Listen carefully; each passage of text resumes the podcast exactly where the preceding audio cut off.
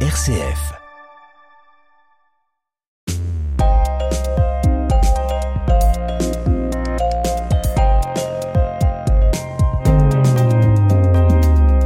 À tous et à toutes dans ce nouveau numéro de Mon Parcours, Mon Entreprise, un magazine dans lequel on vous propose de découvrir les créateurs et créatrices d'entreprises sur le territoire de la métropole de Lyon. Toute cette semaine, on accueille un homme ingénieux et motivé. Carvin Castanola a fondé l'entreprise Joker Bike en janvier 2018. L'établissement propose de transformer votre vélo en vélo cargo compact ou en biporteur. Le but est de faciliter le transport de charges en ville tout en étant respectueux de l'environnement. Bonjour Carvin. Bonjour. Est-ce que tous les éléments que j'ai pu indiquer jusque-là sont justes? C'est parfait. Je vous remercie d'avoir accepté notre invitation. Avant d'évoquer votre activité d'expert en la matière et en particulier dans l'univers du transport malin et de la mobilité douce, je voudrais que l'on revienne un peu sur votre parcours scolaire et votre formation. Est-ce que ça vous convient? C'est parfait. Pour tout vous dire, plus j'ai cherché, moins j'ai trouvé d'informations sur votre parcours scolaire. Est-ce qu'il y a une raison à cette discrétion? Écoutez, non, pas spécialement. Euh, C'est vrai que je suis peut-être pas assez actif sur les réseaux, vous allez me le dire. Quelle étude avez-vous entrepris? J'ai commencé par un bac STG, gestion. Et j'ai suivi euh, ensuite un BTS, un bac plus 2 donc. Et ensuite j'ai fait, rien à voir, une école de sonorisation. Une école de sonorisation qui vous emmène en 2014 à devenir directeur de l'entreprise Sonomax à La Rochelle, une entreprise de prestataires techniques son, lumière et vidéo. Comment se passe votre expérience de directeur déjà? Vous arrivez, vous frappez à la porte, vous donnez votre CV, vous devenez directeur, vous? J'avais quelques connexions, hein, effectivement, euh, dans cette entreprise. En fait, quand je vois votre studio, ça me rappelle un petit peu le boulot, quelque Ah. part. Dites-nous pourquoi. Euh, donc euh, c'était principalement de l'aménagement sonore Mhm. et là ça peut toucher vraiment beaucoup d'activités donc ça peut aller d'un magasin à un studio, un, un concert, un événement.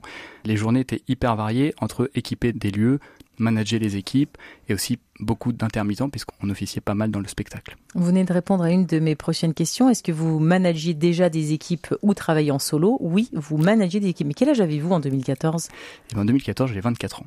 Et à 24 ans, vous avez une équipe qui est plus jeune que vous, plus, qui a le même âge que vous, qui est plus âgée que vous Alors tous plus âgés pour le coup. Ah oui Ouais, ouais, on était une équipe de 5 et ça pouvait monter à 20, 25 euh, en fonction des événements. Comment vous vous sentiez à ce moment-là? Est-ce que vous vous sentiez à votre place? Ouais, complètement. Ouais, c'est un milieu qui est assez euh, bienveillant. On est là surtout sur les événements pour exécuter. Donc en fait, euh, si tout est bien orchestré, il n'y a pas de problème. Et alors, les gens, quand ils vous voient arriver en tant que directeur, est-ce que c'est parce que ils comprennent que vous avez une connexion ou ils comprennent que vous avez les compétences pour Ouais, faire ce quand, je métier dis, quand je dis connexion, je me suis mal exprimé.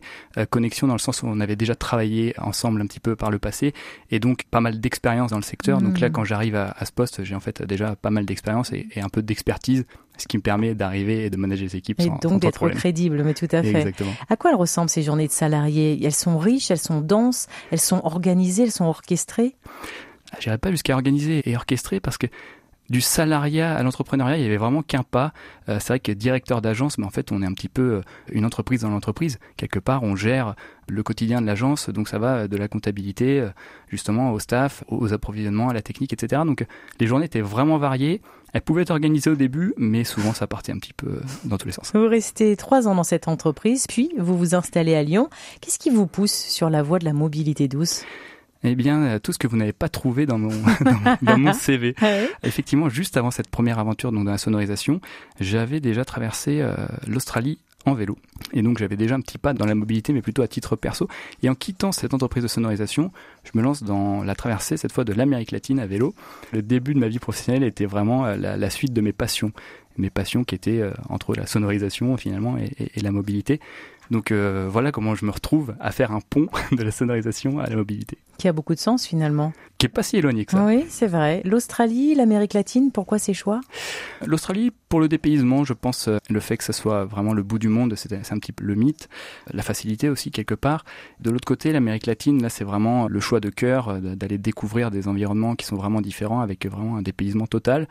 Et puis le choix du, du vélo, puisque j'imagine que vous allez un petit peu ça. chercher là-dessus. Le, le choix du vélo, c'est le voyage euh, en temps réel, c'est le voyage euh, euh, long, où on a le temps de, de réfléchir, de prendre son temps, et en même temps de ne pas stagner, quoi. Et puis ça donne tout son sens puisque quelques mois après, vous allez créer votre entreprise. L'histoire est en marche. De fil en aiguille, votre société connaît un développement croissant.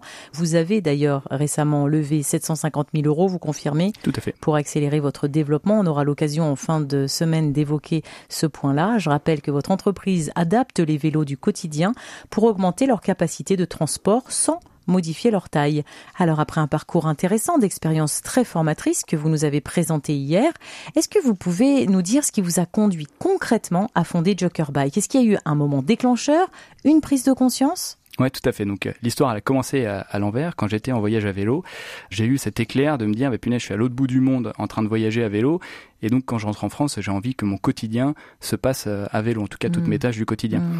Donc, Vous habitiez où à l'époque? Euh, À l'époque, j'habitais à Bordeaux.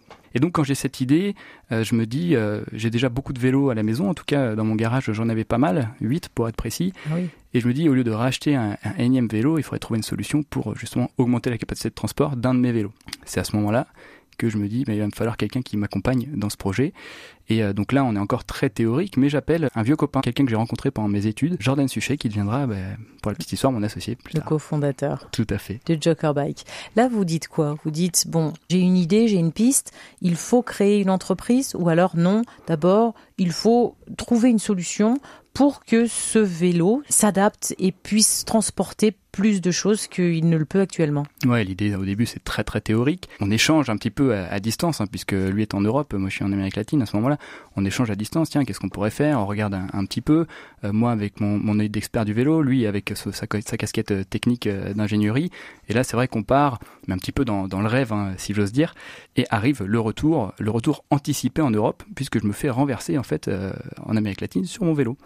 Donc je rentre. Une voiture, un camion Je me, je pars une voiture. Et en rentrant en Europe. Vous êtes fait mal Un petit peu, quelques souvenirs, en tout cas quelques histoires à raconter, mais on pourra faire ça dans un autre épisode. et, donc en rentrant en France, bon bah là, là c'est clair et net. on a bien potassé le projet et on se dit bon bah ok, on a des pistes, on se lance. Donc on a des pistes. Vous diriez que ces pistes justement et cette création s'est faite en douceur, progressivement ou de manière très rapide, précipitamment Non, je dirais en douceur de par le temps long qu'on a eu au début pour réfléchir, et puis assez rapidement ensuite, puisqu'au retour, ben là tout va vite. Il faut travailler sur le projet, mais aussi euh, commencer à trouver des fournisseurs. C'est ce que vous avez fait en rentrant. Exactement. Sans même avoir de prototype. Mais justement, on a cherché des fournisseurs qui pouvaient nous aider mmh. et sur le prototype mmh. et sur l'industrialisation. Souvent, les entrepreneurs parlent d'envie de liberté. Est-ce que cela a été un moteur lorsque vous avez créé Joker Bike il y a plus de cinq ans? Ou non Pas spécialement. C'est pas le mot que vous metteriez en face euh, de l'envie de créer? Hum, une envie de liberté. Euh, je dirais pas que avoir une société rend libre pour le coup. Je dirais que c'est une envie d'émancipation peut-être. Il y a une part de liberté, mais aujourd'hui, euh, on ne peut pas dire quand on est une entreprise qu'on est libre. Qui dit émancipation dit aussi forcément des risques. Quels risques vous avez pris en créant Joker Bike je pense que le risque à l'âge qu'on avait était euh, entre guillemets mesuré. Euh, j'avais j'avais j'avais 28 27 28 ans je pense. Le risque était quelque part mesuré même si je pense qu'on a mis toutes nos économies euh, à l'époque dans ce projet. En janvier 2018, l'entreprise voit le jour, elle porte le nom de Joker Bike. Y a-t-il une signification derrière ce nom?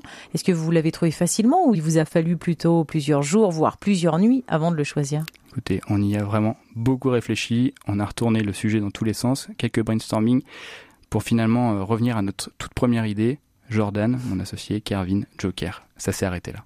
Ah, je pensais que c'était un lien avec le film Le Joker, qu'on pouvait être un clown sur le, un clown marrant ou triste ou comme on voulait sur le vélo. Rien à voir. On préfère dire l'atout de la mobilité. Je rappelle que vous avez créé l'entreprise Joker Bike dans le but de proposer une véritable alternative aux voitures en ville.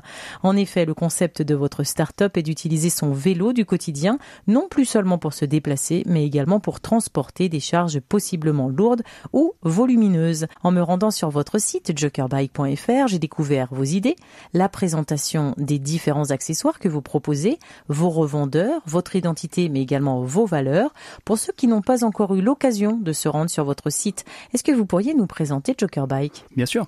Donc Joker Bike, c'est une société qui est basée à Villeurbanne et donc on conçoit et on commercialise des accessoires qui permettent d'augmenter la capacité de transport des vélos. Autrement dit, on transforme des vélos classiques en vélos cargo. Est-ce qu'il faut forcément que le vélo soit électrique ou rien à voir, pas du tout Pas du tout. Tous les vélos sont les bienvenus. Tous les vélos sont, sont vraiment les bienvenus, on va dire, tous les vélos récents. Ah oui, c'est-à-dire de quelle année? Ça sous-entend que les, vieux vélos euh, qui, étaient de, vos grands-parents dans le garage, ceux-là, on, les laisse parce qu'ils n'avaient pas les mêmes normes à l'époque. Mmh, ah, c'est une question de normes. Tout à fait. C'est pas du tout une question de fonctionnalité, d'accessoires, ustensiles qui rentreraient pas. Non plus, non, non, ni une question de style, vraiment juste une question de normes. Comment ça se passe? Le client vient chez vous, il vous prête le vélo, il vous rend le vélo, il vous pose le vélo. Qu'est-ce qui se passe après? Alors nous, on fonctionne avec un système de revendeurs. Donc en fait, on a 150 revendeurs en Europe, dont une grande partie en France, qui ont des fourches et qui vont accompagner les clients dans la transformation de leur vélo. En fait, on a une seule fourche et plusieurs accessoires qui se mettent dessus. Donc, c'est un produit socle. Ce produit, si vous achetez par exemple l'accessoire euh, enfant, vous pourrez transporter des enfants. Sinon, on propose aussi euh, d'autres accessoires type cargo pour transporter des colis, des courses par exemple. Cette fourche, elle est à la fois euh, polyvalente, mais elle peut aussi être spécialisée en fonction de l'accessoire que vous mettez dessus. Et qui sont vos clients? Alors nos clients sont majoritairement mais des, des, particuliers citadins qui souhaitent se passer de leur voiture pour le transport du quotidien. Typiquement, aller faire ses courses à vélo, aller chercher ses enfants, en fait tout ce qu'on fait au quotidien, euh, ben, ne plus le faire en voiture. Ça peut être un livreur également, donc un professionnel, c'est possible ou Tout pas? Tout à fait, oui. On a une partie de notre clientèle qui est euh, professionnelle, majoritairement des livreurs. Quand vous dites une partie, c'est une infime partie parce que vous avez dit que majoritairement c'était des particuliers. Mm. Est-ce qu'à l'avenir vous cherchez à viser cette clientèle? Oui, tout à fait. En fait, il y a un gros boom euh, de la livraison à vélo. Ça prend vraiment de l'ampleur dans les villes. On va chercher ce marché, ou je dirais même qui vient peut-être même naturellement à nous, puisque dans la livraison, il y a vraiment deux cartes à jouer. Il y a le fait de pouvoir passer, euh, on va dire, facilement dans les villes, et en même temps, il faut être rapide, et pour être rapide, il faut pas être trop mmh. gros. Mmh. Et c'est là que nous, on intervient. Forcément. Vous proposez, vous l'avez dit sur votre site, de devenir revendeur de la marque Joker Bike. Euh, combien de points de vente vous comptez à ce jour? Aujourd'hui, environ 150 points de vente. Où se trouve-t-il alors majoritairement en France, mais aussi en Allemagne, en Belgique, en Suisse, en Italie, aux Pays-Bas, majoritairement voilà en Europe. Les points de vente, ça veut dire que c'est des revendeurs, ce ne sont pas vos salariés, on est d'accord? Tout à fait. Combien de salariés compte Joker Bike à ce jour? Donc aujourd'hui, nous sommes 5 salariés chez Joker. Quel genre de patron vous êtes? Hmm, Très cool. il faudrait faire témoigner mes, mes collaborateurs, je pense.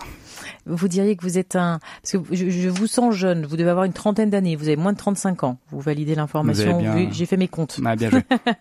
Donc à 35 ans, et sachant que vous avez déjà eu ce rôle et cette casquette de directeur, de responsable. Est-ce que entre votre première expérience de directeur, alors vous étiez tout genou, vous aviez euh, moins, de, il y a presque, 10 ans de moins, moins c'est ça, et vous aviez moins de 25 ans. Aujourd'hui, est-ce que vous êtes le même patron? Est-ce que vous vous adaptez? Est-ce que c'est parce que c'est votre entreprise, vous agissez différemment? Non, je pense que évidemment, on se, on se construit avec le temps. Aujourd'hui, ben, justement, on est plus dans la co-construction. Moi, mon leitmotiv, c'est de trouver des gens qui sont meilleurs que moi sur une activité, mmh. clairement. Et donc aujourd'hui, on cherche des leaders dans chaque activité et ça permet de co-construire l'entreprise. Donc euh, je pense que ça, ça a vachement évolué par rapport à quand on est jeune, on doit peut-être un peu plus faire ses preuves. En tout cas, c'est l'idée qu'on s'en fait. Forcément. Il y a cinq personnes dans l'entreprise, donc j'enlève deux personnes puisqu'il y a les deux cofondateurs qui sont les trois autres. Tout à fait. On a en fait trois services, communication, commercial et ingénierie. Combien coûte la transformation du vélo Joker Bike Enfin, pour avoir un vélo Joker Bike hmm.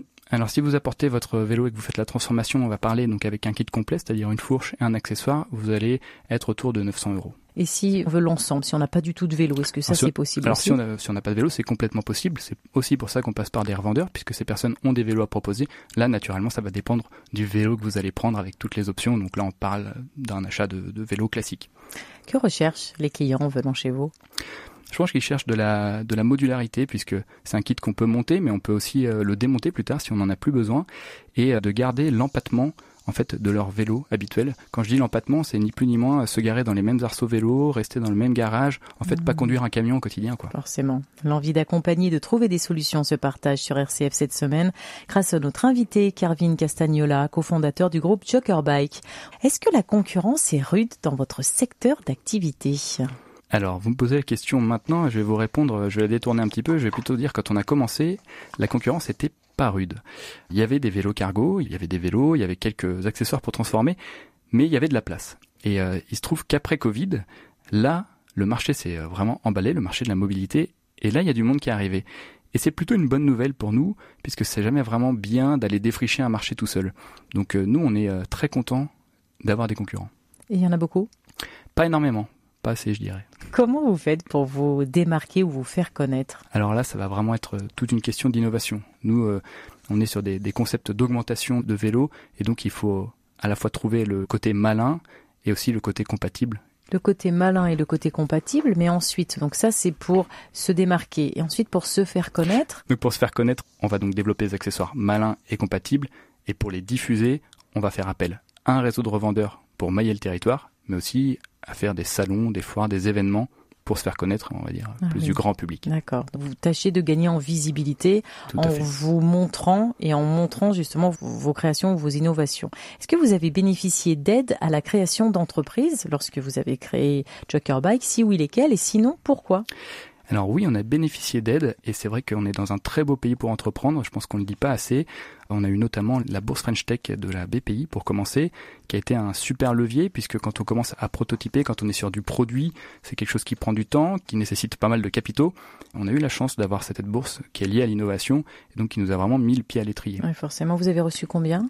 20 000 euros. Et donc ça vient déjà complémenter euh, les capitaux euh, de départ de la société et puis ça permet aussi euh, d'oser tester hmm. puisque finalement en plus d'être énergivore vraiment capitalistique d'aller tester des solutions c'est coûteux de modifier à chaque fois quoi pour tout ce qui est prototype. La première fois que vous mettez votre fourche sur un vélo c'est à Lyon? C'est à Lyon oui tout à fait. Et ensuite, comment vous vous développez? En France, déjà dans la grosse couronne, en France et dans l'Europe? Alors on a fait un truc qui était assez marrant, c'était l'année où le Tour de France cycliste était en septembre année exceptionnelle puisque c'est post-Covid. Et donc on a décidé de suivre le Tour de France. Mmh. Donc euh, pour aller voir euh, tous les revendeurs qui se situaient dans la ville du Tour de France. Donc on a appelé ça le Joker Bike Tour. donc on a appelé toutes les boutiques qui étaient sur la route et on a fait une centaine de boutiques euh, comme ça. Vous avez senti également qu'il y avait un besoin, qu'il y avait une envie? Là c'est incroyable, c'est-à-dire qu'on avait prévu une toute petite série de 25 produits à l'époque à, à, vendre et au bout de deux semaines on a appelé nos fournisseurs pour savoir s'ils pouvaient produire le double. Donc on a vite vu qu'il y avait quelque chose à faire, effectivement. Forcément. Comment se porte votre entreprise aujourd'hui? Elle va très bien, à l'image du marché du cycle qui est euh, assez dynamique. On n'a pas encore parlé, mais on, vient de clôturer une levée de fonds qui va nous permettre bah, voilà, d'aller sur des sujets un peu plus grands. Donc nous, on est en plein développement et on est euh, évidemment très content. Est-ce que vous faites des bénéfices? Pas encore. En tout cas, tout ce qu'on peut réinvestir, euh, on le fait.